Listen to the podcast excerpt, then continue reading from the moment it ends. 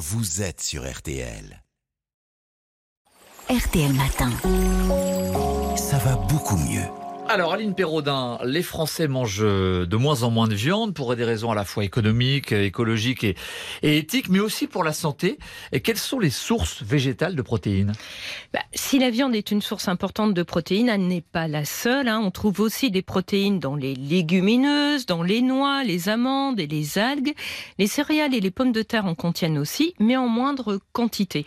Alors, il faut rappeler hein, que le corps a besoin de 0,83 grammes de protéines par kilo de poids corporel et par jour, soit environ 50 grammes pour une personne pesant 60 kilos. Après 65 ans, les besoins augmentent et passent à au moins 1 gramme par kilo et par jour. Et Aline, les, protéines végétales, est-ce qu'elles valent les protéines animales? Alors pas toujours. Qu'elles soient végétales ou animales, les protéines sont constituées d'acides aminés dont certains sont dits essentiels car l'organisme ne peut pas les synthétiser. Hmm. Alors l'alimentation doit donc les importer quotidiennement pour permettre le renouvellement des tissus. Les protéines animales, viande, poisson, œufs, laitage, sont complètes.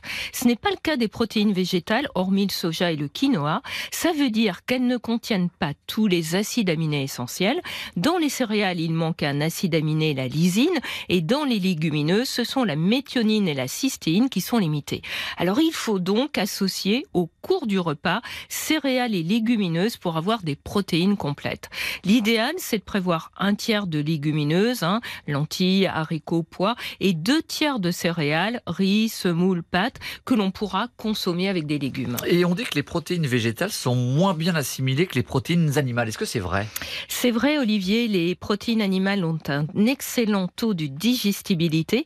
Il est moindre pour les protéines végétales car elles contiennent des facteurs qu'on dit anti-nutritionnels comme de l'acide phytique, des tanins qui limitent la digestion des protéines. En revanche, les protéines végétales, ou plus exactement les aliments qui les contiennent, eh bien, elles ont l'avantage de contenir de graisses saturées et beaucoup de nutriments bénéfiques comme des fibres, des vitamines, des minéraux comme le magnésium et le potassium.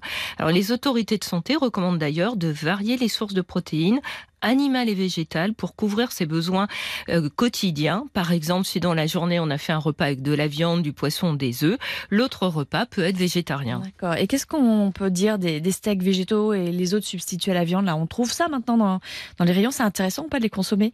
Alors, s'ils sont euh, à base de soja, ils apportent environ 16 grammes de protéines au 100 grammes. Donc, côté protéines, ils peuvent remplacer la viande. Ils contiennent aussi des fibres, mais ils n'apportent pas de vitamine B12 et très peu de fer. Attention aussi, hein, les galettes à base de céréales et de légumineuses sont beaucoup moins riches en protéines. Il faut savoir que toutes ces alternatives à la viande sont des produits ultra transformés qui peuvent contenir des additifs et être aussi trop salés.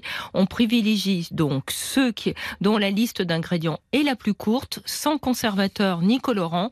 Leur consommation doit rester occasionnelle, disons environ une fois par semaine. Merci beaucoup Aline Perraudin, ça va beaucoup mieux. On retrouve votre chronique évidemment comme à chaque fois sur l'application et sur le site rtel.fr. À lundi Aline. À lundi.